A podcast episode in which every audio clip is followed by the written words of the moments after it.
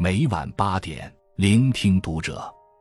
各位听友们，读者原创专栏现已全新上线，关注读者首页即可收听。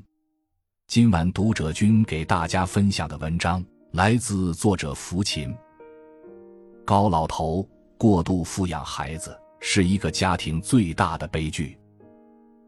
在世界文坛上，有一位作家为了还债。每天写作近十八个小时，二十多年创作了九十一部小说，合称为人间喜剧。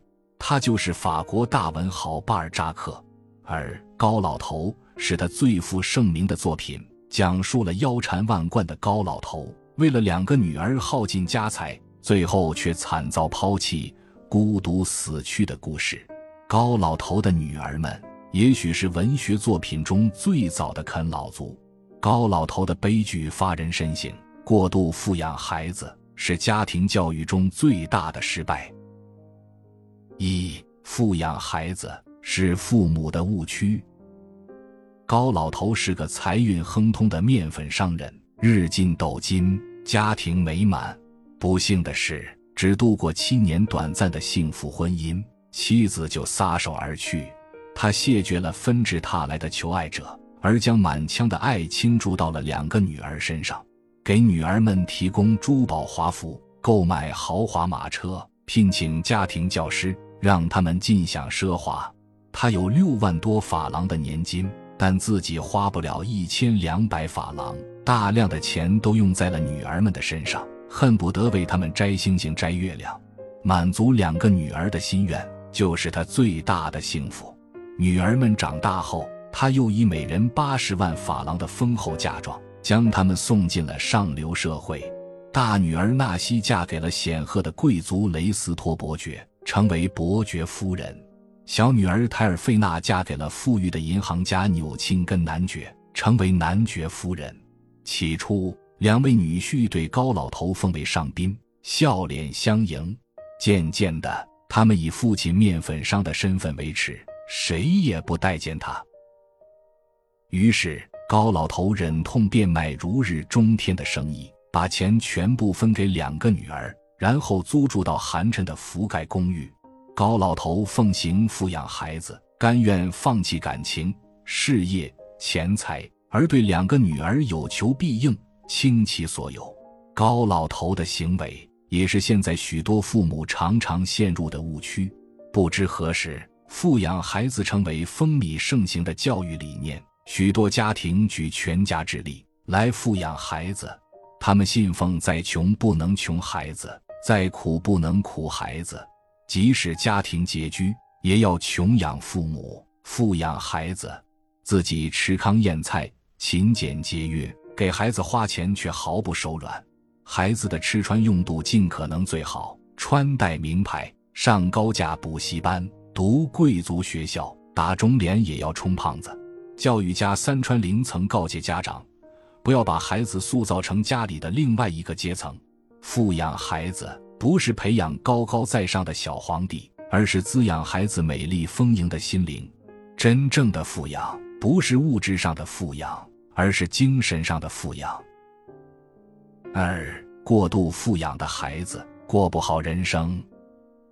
高老头的大女儿纳西十分讲究排场。连他用的马车都披金挂银，他与情人马克西姆如胶似漆，丈夫雷斯托伯爵心知肚明，但不动声色，反而对马克西姆热情大度，似乎全然不在意。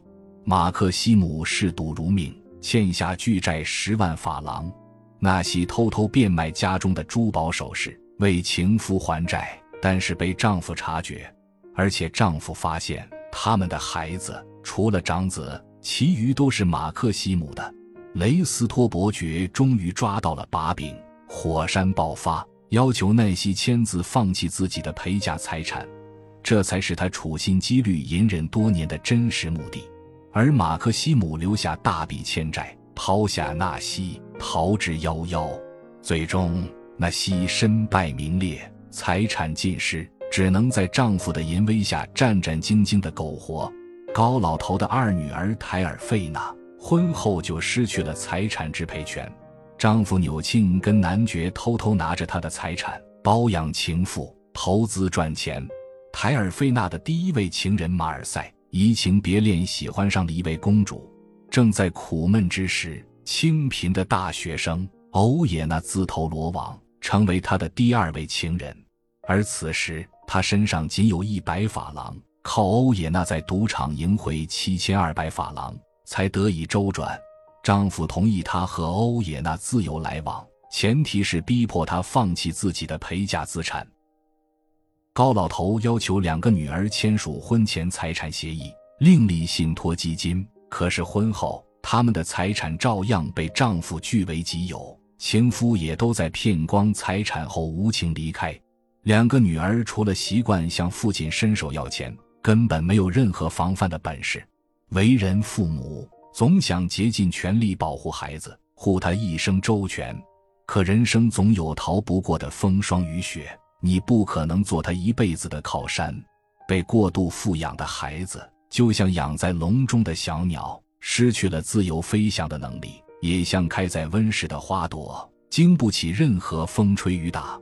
因为不识人心险恶，反而给未来埋下了地雷。小白兔更容易遇到大灰狼。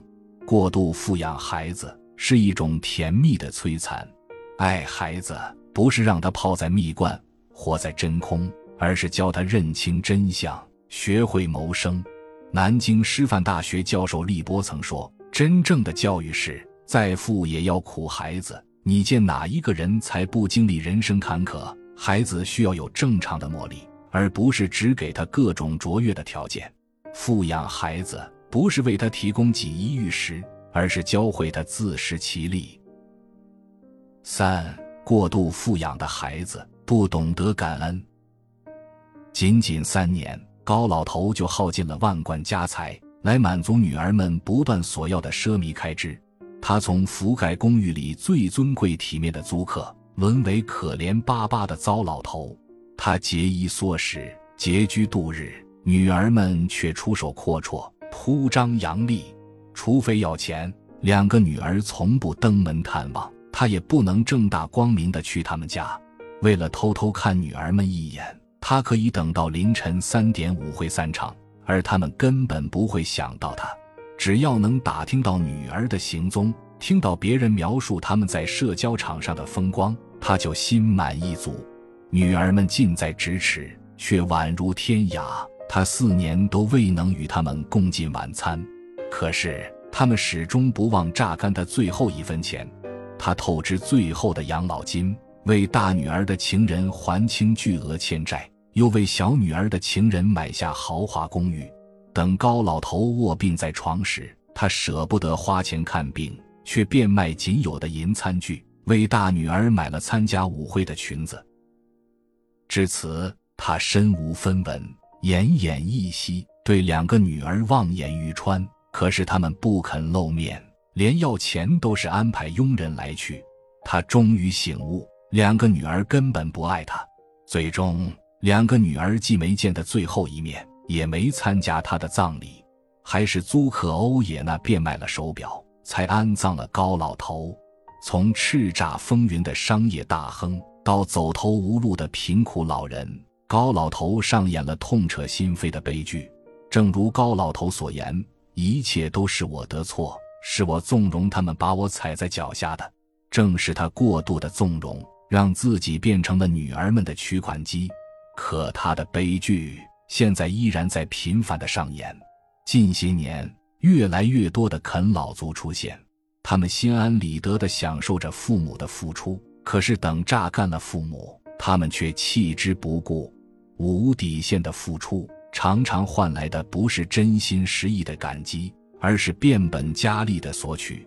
富养孩子，喂大了孩子的虚荣心，也毁掉了孩子的责任感。教育家马卡连科说过：“一切都给孩子，牺牲一切，甚至牺牲自己的幸福，这是父母给孩子最可怕的礼物。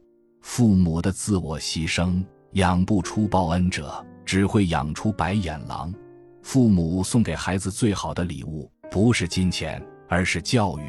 从小培养孩子的感恩心态以及良好的品格，你才不会有高老头的悲惨结局。高老头的时代早已远去，但他的形象依然鲜活。他就像我们身边无数过度溺爱孩子、富养孩子的父母。过度富养孩子的结局常常是苦了父母，害了孩子。正如这段话所说：“父母存在的最大意义，不是给予孩子舒适和富裕的生活，而是当孩子想到自己的父母时，他们的内心会充满力量，会感受到温暖，从而拥有克服困难的勇气和能力，以此获得人生真正的乐趣和自由。真正的富养，不是金钱的堆积。”而是精神的滋养，让孩子拥有披荆斩棘的力量和乘风破浪的勇气。关注读者，感恩遇见。